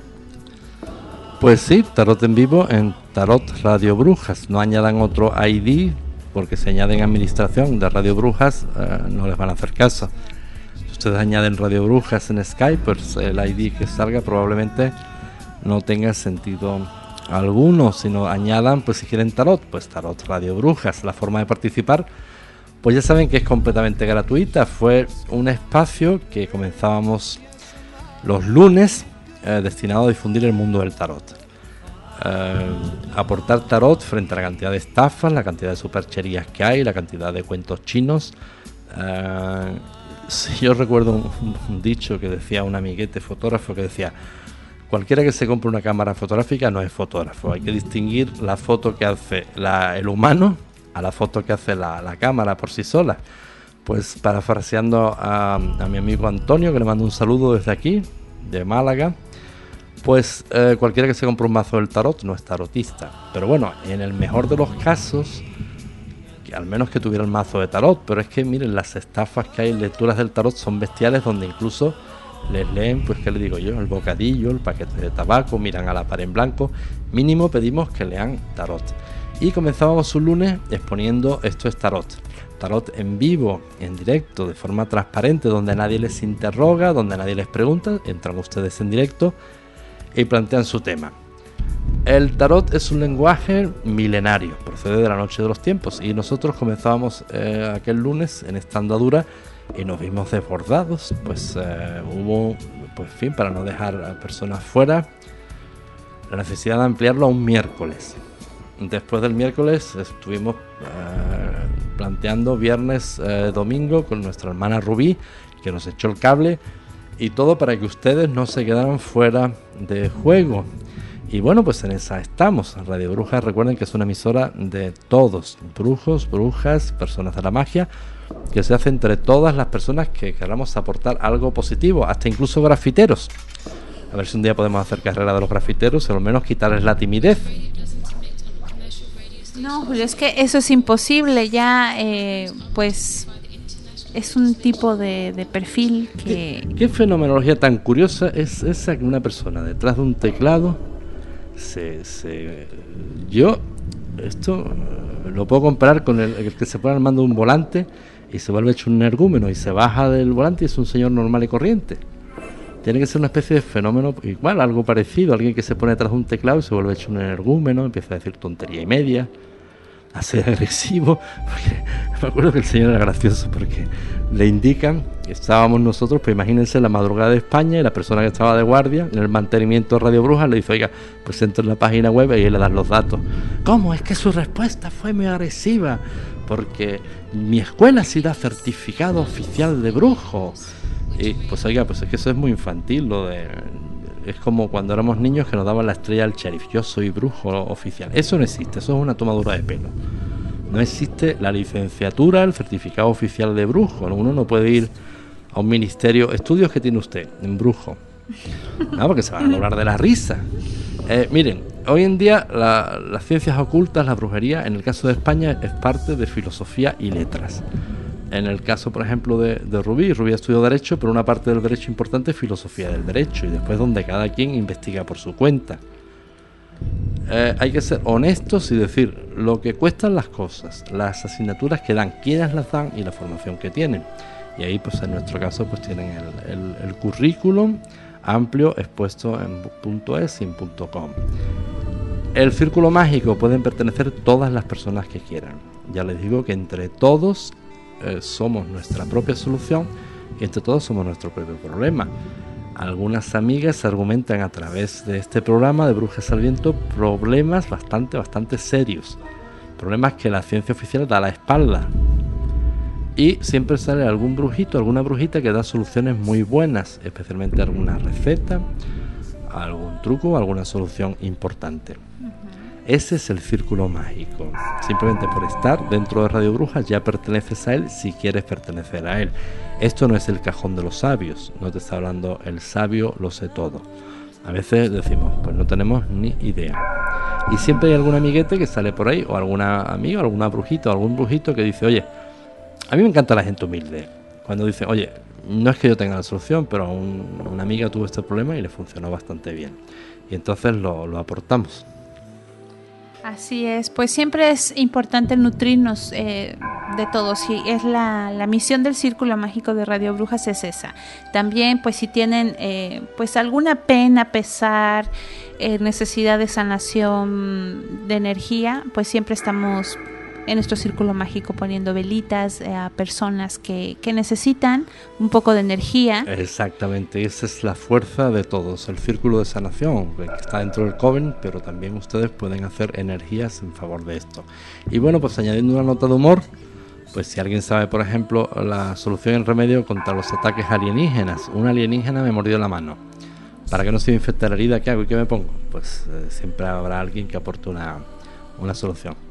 Carla, si a mí me ataca un alienígena, ¿qué me pongo? pues, pues dejarte llevar y que fluya, a ver qué, qué puedes experimentar con los alienígenas. Pues me pongo morado, me pongo verde o como... No, tú tranquilo, no pasa nada. Mente sobre materia, acuérdate.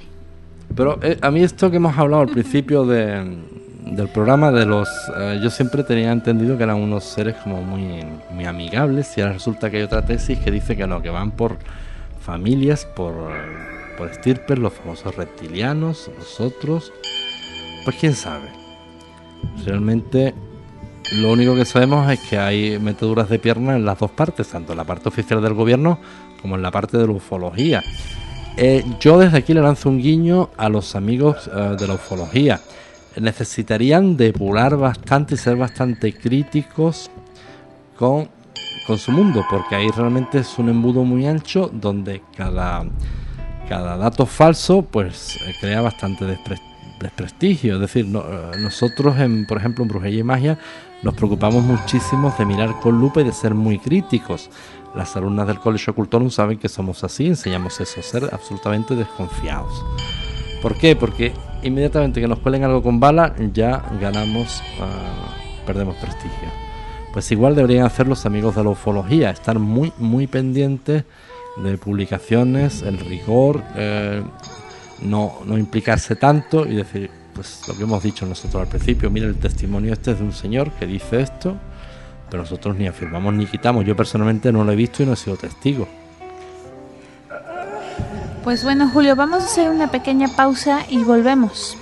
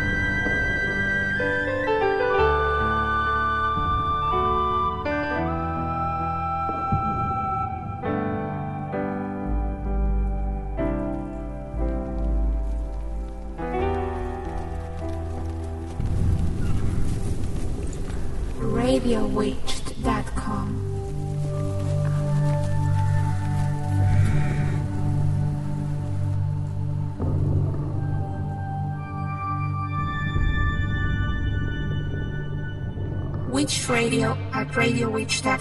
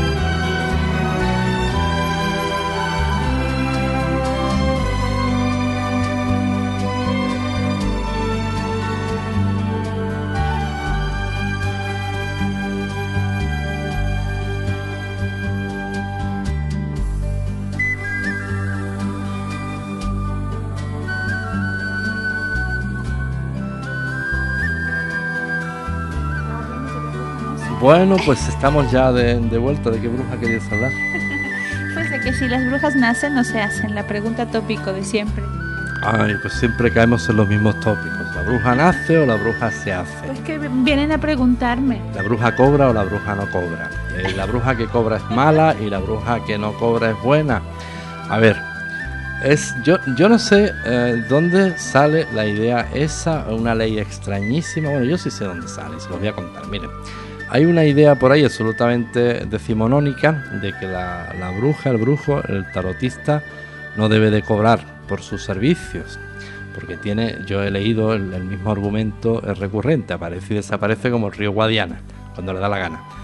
Eh, que si es un don del cielo que tiene y que no debe de cobrar por eso. Por lo visto, la bruja moderna del siglo XXI debe de vivir la pobreza y debajo del puente, porque ya me explican ustedes si se dedica a leer el tarot de forma concienzuda y seria, no una broma, no un pitorreo, una tomadura de pelo, pues me contarán ustedes de qué vive.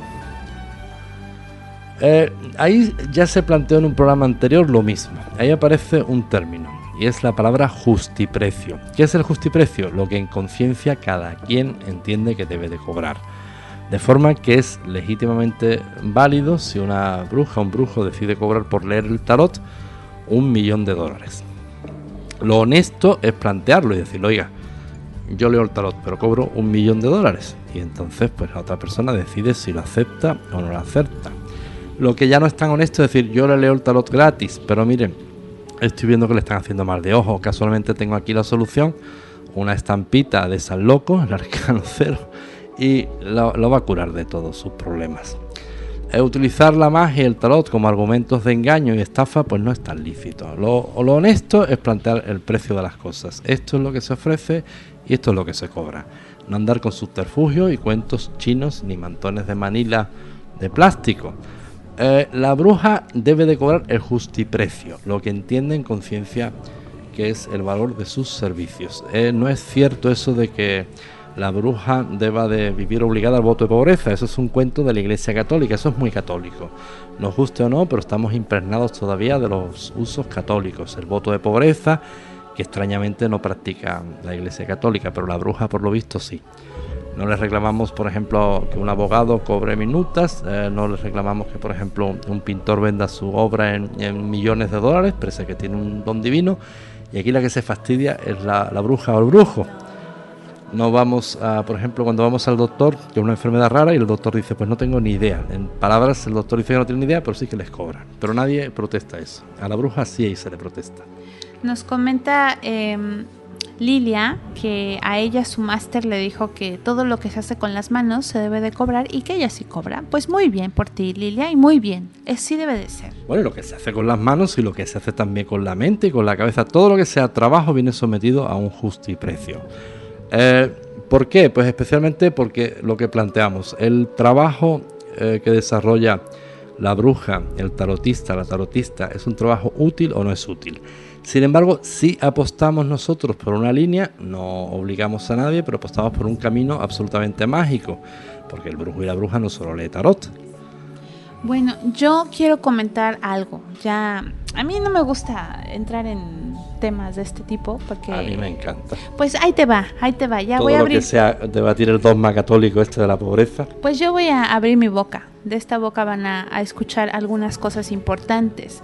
Hay que entender lo que es lucrar y lo que es vivir del conocimiento, ¿ok? Hay diversos grupos que en internet, en Facebook, etcétera, alegan el asunto que dentro de la Wicca no se debe de cobrar nada. Bueno, es curioso porque sabemos que la Wicca y la brujería originalmente pues provienen de dónde? De Inglaterra, ¿no? Bueno, en Inglaterra todos, absolutamente todos los conventículos cobran una cuota por entrar y la entrada también depende de que la familia brujil, por así decirlo, esté de acuerdo en que el nuevo aspirante entre al círculo. O sea, no nada más es que te acepten en el conventículo, sino que también tienes que pagar tu cuota. ¿Ok? Entonces, si no es del agrado de la mayoría de- del conventículo, pues el nuevo aspirante ni pagando podría entrar al conventículo. Entonces, por un poquito de, pues, de información de, pues, de los conventículos de Inglaterra, así se mueven, ¿ok?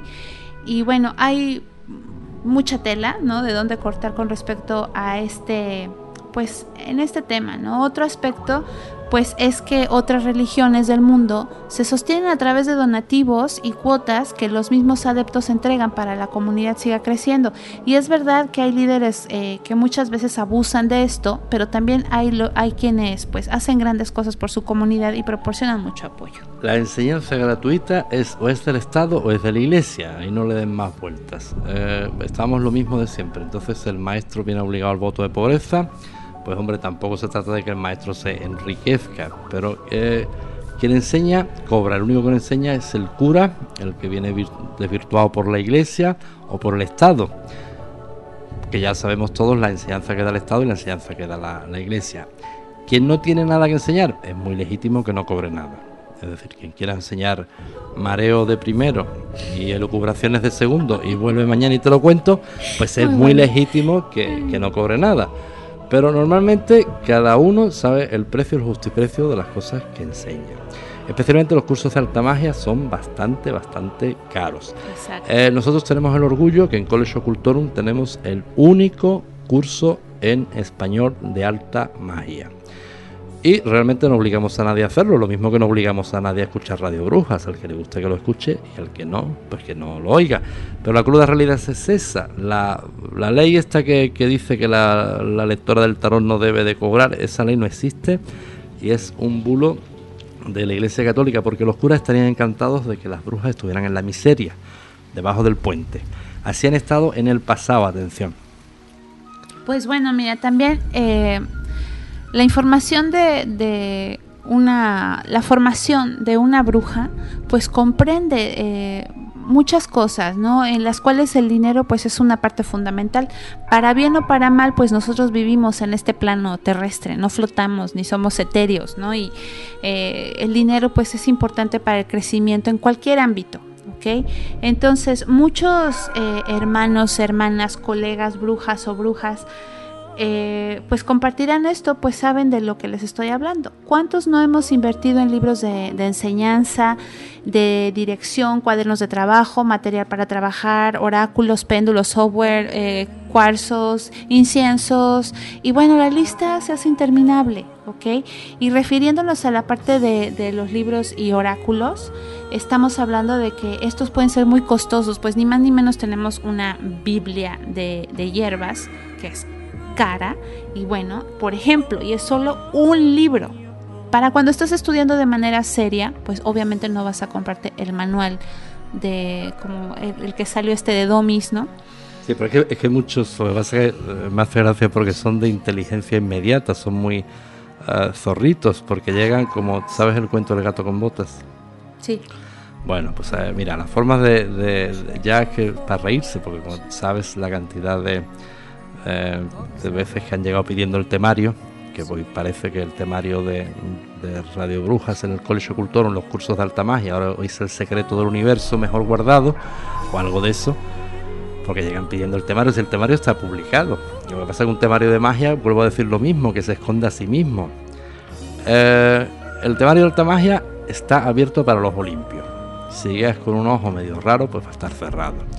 Hombre, seríamos una escuela de alta magia muy rara si no tuviéramos un- una especie de candado, ¿verdad? Eh, pero es importante entender que la magia no es una locuración. Hablando en español y claro, no es una paja mental. Realmente la magia se aplica en cada conocimiento, desde el primer día hasta el último. Donde las personas que realmente pagan su enseñanza quieren resultados. Y donde realmente hay un esfuerzo por parte de alumno y profesor. Es un trabajo, eh, es un tándem, donde no serviría solo el trabajo del profesor si el alumno no hace nada.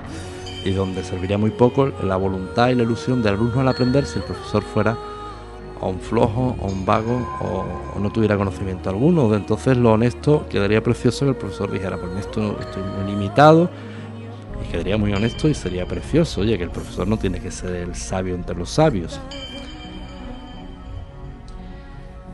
Pues sí, así es, Julio. Y bueno, así podemos hablar de, de miles de detalles, ¿no? Del lucrar, Yo- cobrar. Yo, siempre cuento una anécdota. Yo me acuerdo de, de un amiguete. Pues mire, cuando éramos eh, muy jóvenes, en mi generación, pues todos teníamos mucha ilusión por la India. Uno de mis amigos lo logró. Él llegó a la India, estuvo viviendo seis meses. Bueno, estuvo desde Goa hasta Nueva Delhi, Bombay, estuvo por todo el campo, estuvo en India y él realmente accedió a, un santón. Son las claves del conocimiento. Bueno, que servidor, por cierto, años después, pues tendría también algunas experiencias absolutamente fastuosas y fascinantes. Pero este amiguete llegó a la propia India. Y eh, el santón, como él no tenía forma de pagarle, el santón lo adoptó poco menos que de criado. Que le limpiaba suelos, le limpiaba paredes, le limpiaba todo. Y, y hoy era por un palacio absolutamente en piedra, precioso, con unos lagos interiores. Y mi amigo, ahora eso es muy típico de Occidente, lo que quería era el conocimiento inmediato, el mantra de la sabiduría. Eh, mi amigo, por lograr el mantra de la sabiduría, pues tuvo casi un mes fregando suelos en piedra que le sacaba hasta brillo. Dame el mantra de la sabiduría, dame el mantra de la sabiduría, hasta que al mes se cansó. Él entendió que no recibía nada, le pegó una patada al cubo de la, de la- del agua, rayó a todo el mundo allí, que estaba todo el mundo en, en paz y armonía, y le preguntó el, el santón, de nosotros, pues el swami, el guía espiritual, el maestro, le preguntó, bueno, ¿qué problema tienes? ¿Qué quieres? Y dice, el mantra de la sabiduría. Dame el mantra de la sabiduría. Bueno, pues todos nos imaginamos la cara del swami y dijo, bueno, pues te voy a dar el mantra de la sabiduría. Repite conmigo. Pero toda esta adaptación es al inglés, ya se las hago al español. Pues repite conmigo. Om, y mi amigo, Om, Om Ket, Om Ket, Om Tos, Om Tos. Hoy, Y agarró a mi amigo muy espabilado, muy zorrito, le pegó una patada al cubo y dice, ay, te quedas ya viejo, te pudres, tal, tal, tal, ya tengo el mantra subir y se fue corriendo por aquellas montañas repitiendo, om, qué tontos hoy, om, qué tontos soy. Realmente el conocimiento en cinco minutos en una píldora no existe y esa es una moraleja que tenemos que sacar todos. Servidor, si supieran ustedes de dónde lo aprendió el servidor, ni se lo creen. Por eso a mí me hace mucha gracia cuando me vienen pidiendo currículum. Pues deja, deja que me pidan currículum, vas a ver. Pero el conocimiento eh, se paga. Nadie tiene la obligación de enseñarles, excepto la iglesia y el Estado. Mí me parece perfecto que cada uno enseñe como, como quiera, pero eh, hay una diferencia muy clara entre los líderes espirituales del mundo Wicca y los líderes espirituales de la iglesia. Los de la iglesia son profesionales porque cobran un mes al mes, un sueldo. Los líderes eh, Wicca no son profesionales, son líderes espirituales que se sostienen en el Coven. ¿El Coven quién lo sostiene? Pues quién paga la- las facturas, quién paga la luz cuando van a ustedes al Coven, además de las velas, pues habrá que encender la luz, habrá que sostener el gasto de, de eso. Y es la misma polémica que hubo, pues hasta en la masonería. ¿Quién sostiene la logia? No, se sostiene por el aire. y cuando venga el casero a cobrarte, bueno, pues ya, ya. hay, hay que tener sentido común, hay que tener un poco los pies en el suelo. Y hay que entender que si ustedes están contentos con los servicios de una tarotista que ayuda en su vida, pues lo suyo es que tengan justiprecio por su trabajo. Pero eso lo debe de plantear la tarotista antes. No decir, bueno, no, no, ustedes, en fin. Porque esa es la vía de entrada de la estafa y el fraude. Realmente ustedes planteen las cartas boca arriba. Este es el trabajo y este es el precio. Y ya deciden ustedes si lo pagan o no lo pagan. Así es. Está en Skype Vane que nos está preguntando qué es un conventículo. Bueno, un conventículo es un grupo de personas que están comprometidas y unidas, que practican la brujería, la magia, ¿ok? Eh, el coven es la célula básica del trabajo de la magia Wicca o de la brujería Wicca o de la religión Wicca, ¿ok? Eh, los coven son autónomos y no responden a ninguna autoridad externa, ni siquiera al coven madre, porque bueno, va, empieza así, ¿no? Es una historia larga, pero te lo puedo, pues, resumir así, ¿no? Básicamente. Eh, sirve pues para muchas cosas. Eh, es un aquelarre, también conocido típicamente como un aquelarre, y es un ámbito donde pues convergen todas las esferas de la existencia y donde se aprende a compartir y a sincronizar eh, las energías con los demás. Pero es muy importante señalar y destacar que como en todas las religiones existen desvirtuaciones de las religiones. Distinguir lo que es religión y secta. Eh, hay una Wicca sectaria y es importante marcarla y marcarla claramente. Lo mismo que hay un catolicismo sectario. Lo mismo que hay un mundo musulmán o del Islam que es sectario. Y lo mismo que hay sectas dentro del budismo, por ejemplo. De Hare Krishna es una secta del budismo, además muy destructiva y perniciosa, declarada ilegal por la mayoría de los gobiernos. Eh, sectas del catolicismo, Opus Dei, por ejemplo, es una secta de los cristianos, testigos de Jehová, una secta y bastante destructiva y negativa. Del mismo modo, la Wicca no está libre de estas lacras. La Wicca tiene mucha secta dentro y mucho sectario. Eh, ¿Qué elementos o qué características distinguen religión de, de secta? La religión pertenece al fuero íntimo de creencias que- de cada persona, donde es muy respetable el que decida ser católico, el que decida ser musulmán, como el que decide ser budista. Las religiones tienen un funcionamiento interior democrático, donde no se reconoce que el líder tenga poderes espirituales extraños y donde el líder se elige en votación rigurosa y democrática y todas las órdenes están sometidas a un consejo democrático. Las religiones cada quien entra y sale cuando le apetece, no se obliga a nadie a pertenecer. Las sectas, en cambio, no. El perfil del sectario es que se reconoce al líder de la secta unos poderes supuestos, poderes divinos y unos enlaces extraños con la divinidad. Es decir, tú sí y yo no. Punto segundo. Después, el funcionamiento interior de la secta no es nada democrático. Después, la secta no se abandona fácilmente. Eh, por ejemplo, los católicos, el que haya pertenecido al Opus Dei, una verdadera lacra que los psiquiatras tratan en masa de los que abandonan el Opus que le dan la paliza y los persiguen.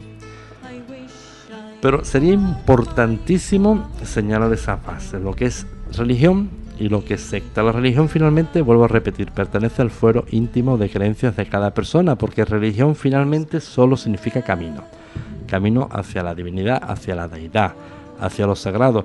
Y sagrado no es como culto de adoración, sino sagrado es la imagen interior y la atención que te des a ti mismo como imagen en el cosmos. Una persona raramente va a tener sentido de lo sagrado si se maltrata a sí mismo, tanto física como psíquicamente. Si no guarda el aforismo de que tu cuerpo sea tu templo. Las religiones históricas ya las sabemos todos. Las sectas pues cada día nos van sorprendiendo, donde las sectas pues se caracterizan pues, por el pensamiento sectario, el pensamiento fundamentalista, el pensamiento cuadrado, de yo estoy en posesión de la verdad absoluta y los tintes de violencia. Bueno, pues las sectas son lacras y además de pertenecer a una secta pues nos va a hacer bastante, bastante cuadriculado mentalmente. La secta no está muy, muy abierta ni a discusiones, ni a, ni a polémicas, ni nada. Y sepan ustedes que el Coven es muy buena señal que el Coven tenga polémica.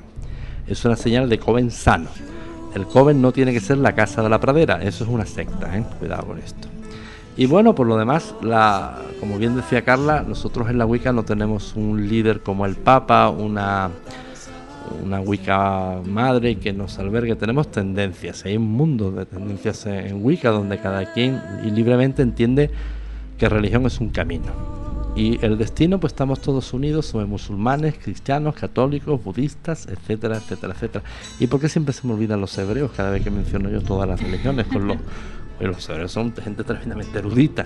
Oye, siempre que menciono las religiones se me olvidan los hebreos. Y no tenemos ningún amigo hebreo que diga, oiga, usted me discrimina, siempre, siempre se me, se me pasa por alto. No tenemos, fíjate, en Facebook no tenemos ningún amiguete hebreo. Y yo estoy encantado por tener alguno. Hombre, pues que yo creo que es complicado, Julio, un hebreo en el mundo Wicca. Pues bueno, tenemos un mundo de católicos, porque no vamos a tener un hebreo. Musulmanes, bueno, tuvimos, me- mejor me callo, pero pasemos un tupido velo. Pero bueno, pero pero hebreos eh, sería muy sano tener alguno. Hizo un día hizo un apunte, una comparación, pero bueno, pero siempre nosotros somos muy, intentamos ser muy respetuosos, bastante respetuosos, pues con todas las religiones, hasta con los grafiteros. Los invitamos aquí a la radio, les dan el ataque de timidez y no quieren venir, pero nosotros insistimos. Julio, Y- pero es que, a ver, en ese caso es eh, gente frustrada que tiene que venir a desfogar en el momento perfecto. Ya después ya se les pasa y ya, ya pasó. Hay que, hay que cultivar el amor y darle con el zapato en la cabeza al grafitero y decirle, ya, oye, si te arreglan y te enmiendan un poco. es que, a ver, un punto importante. eh, la Wicca no es el catolicismo. Esto de poner la otra mejilla es muy católico. ¿eh? A ver, las cosas en su justa medida. Es que hay un grado de la Wicca, un grado iniciático, que poco menos que pretende, persigue la santidad. Persigue, eh, en vez de un mundo de wiccanos, persigue un mundo de santos de Jayola. Nosotros apostamos siempre por la naturalidad, sean naturales. Nosotros somos personas de tres dimensiones, todavía no estamos en el otro plano.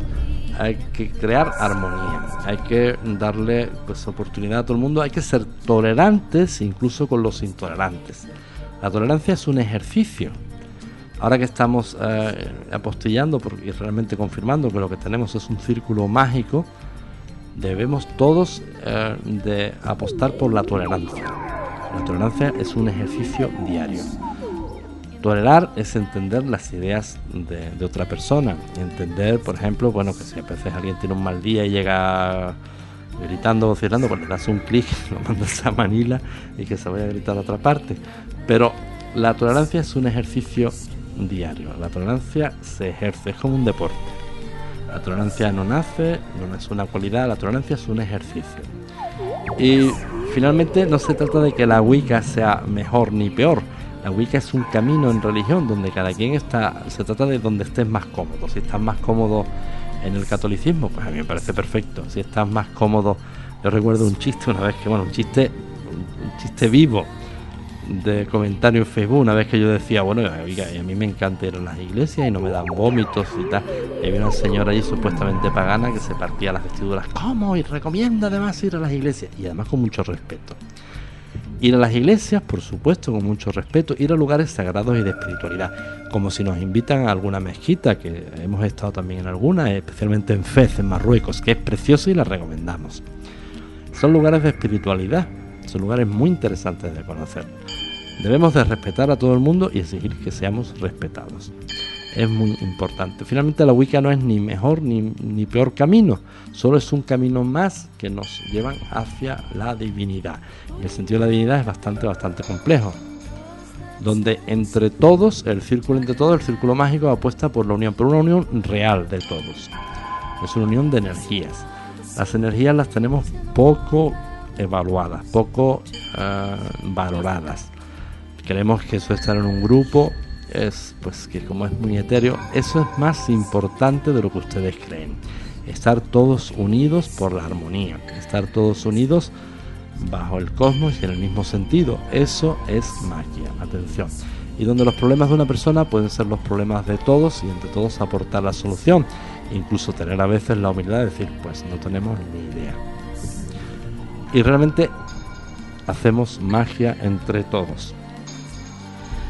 Pues es bellísimo lo que acabas de decir, la tolerancia es eh, la herramienta, la herramienta de ¿En todos serio? los... Es, es bellísimo. Bellísimo. Pues me ha salido. Me lo sabía, me lo había aprendido de memoria. Eh, después de la coma decía tolerancia y qué más decía. Pues tolerancia, cero. A Bueno, los grafiteros, eso sí. hombre, pues ya que hacen un graffiti que lo hagan gracioso, pero es que sueltan unos rollazos allí, joder, tío más pesado. Mire, los wicanos también decimos eso, ¿eh? que tío más pesado y no se me cae la santidad. Si no viene al cielo, pues no voy. Pero yo tengo muy claro que yo no soy católico. Es que hay una empanada mental por ahí terrible de, de con el catolicismo. Bueno, el catolicismo tiene impregnado hasta los mazos de tarot, ¿qué les voy a contar? Pues ya está, ya está.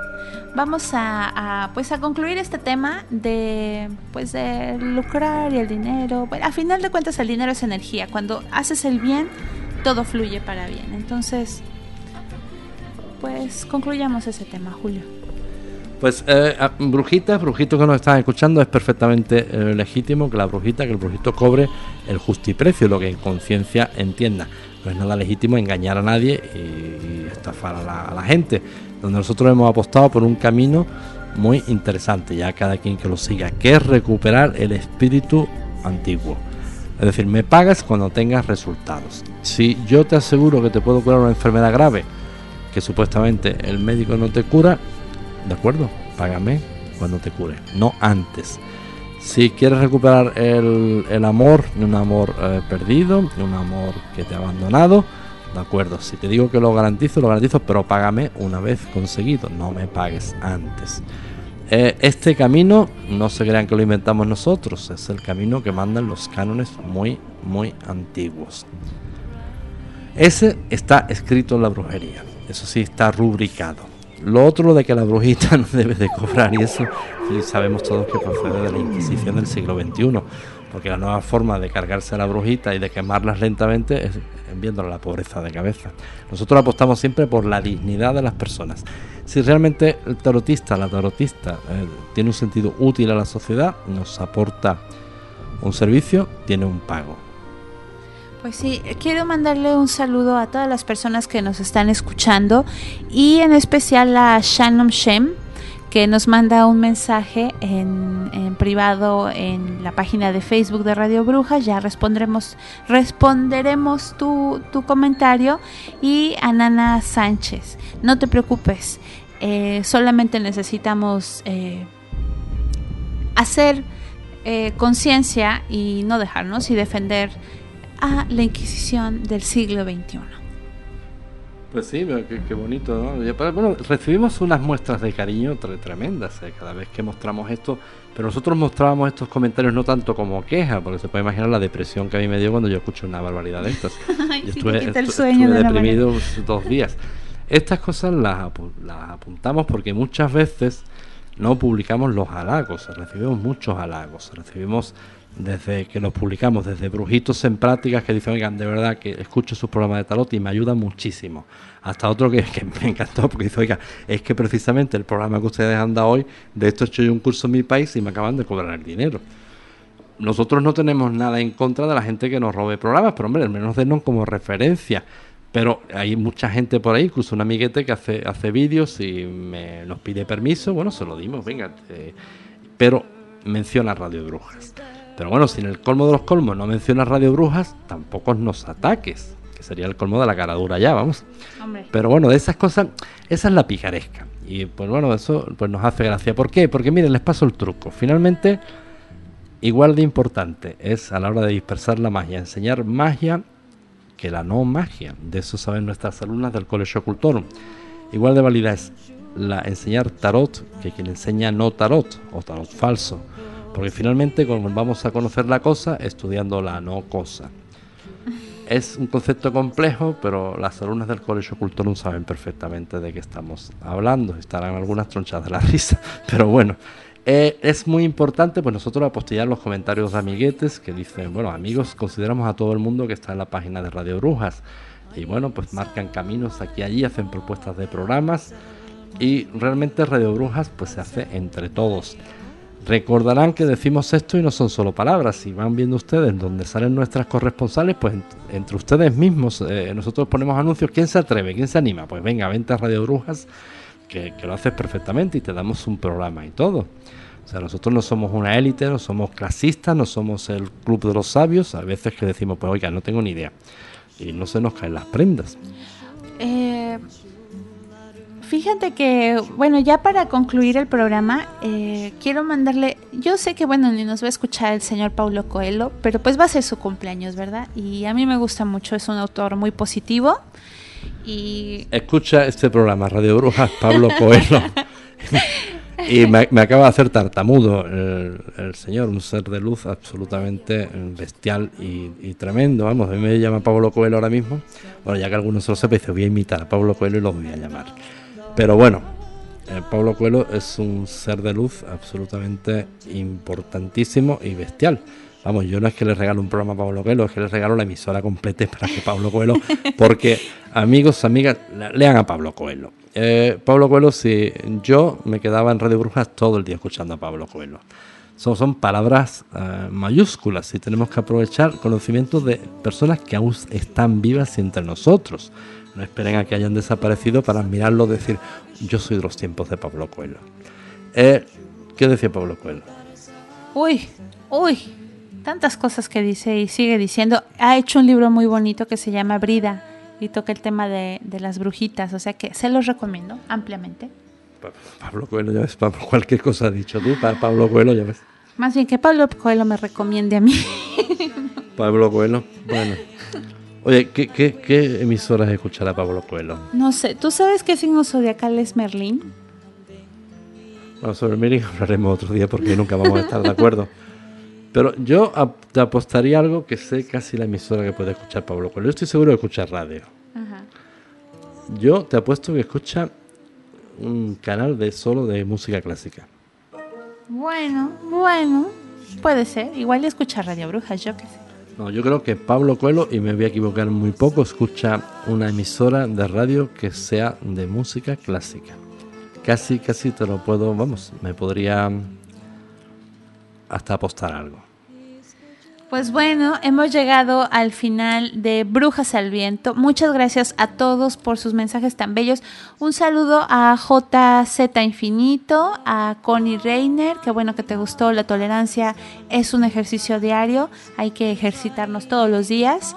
Muchas gracias, Julio, por compartir toda tu Ah, bueno, yo, yo también sabiduría. quiero mandar un, un mensaje a una amigueta de Radio Brujas que él sostenía la tesis contraria, que él decía que no cobraba por... Y bueno, que él se lo dijo y a mí me parece perfecto. O sea, cada, cada uno tiene su, su norma personal. Lo mismo de, se lo decía yo, lo mismo de legítimo es quien decide cobrar que quien decide no cobrar. Ah, Si te dedicas a esto, pues allá tú con tus problemas con el casero, eso, eso está claro. pues. Cuando venga...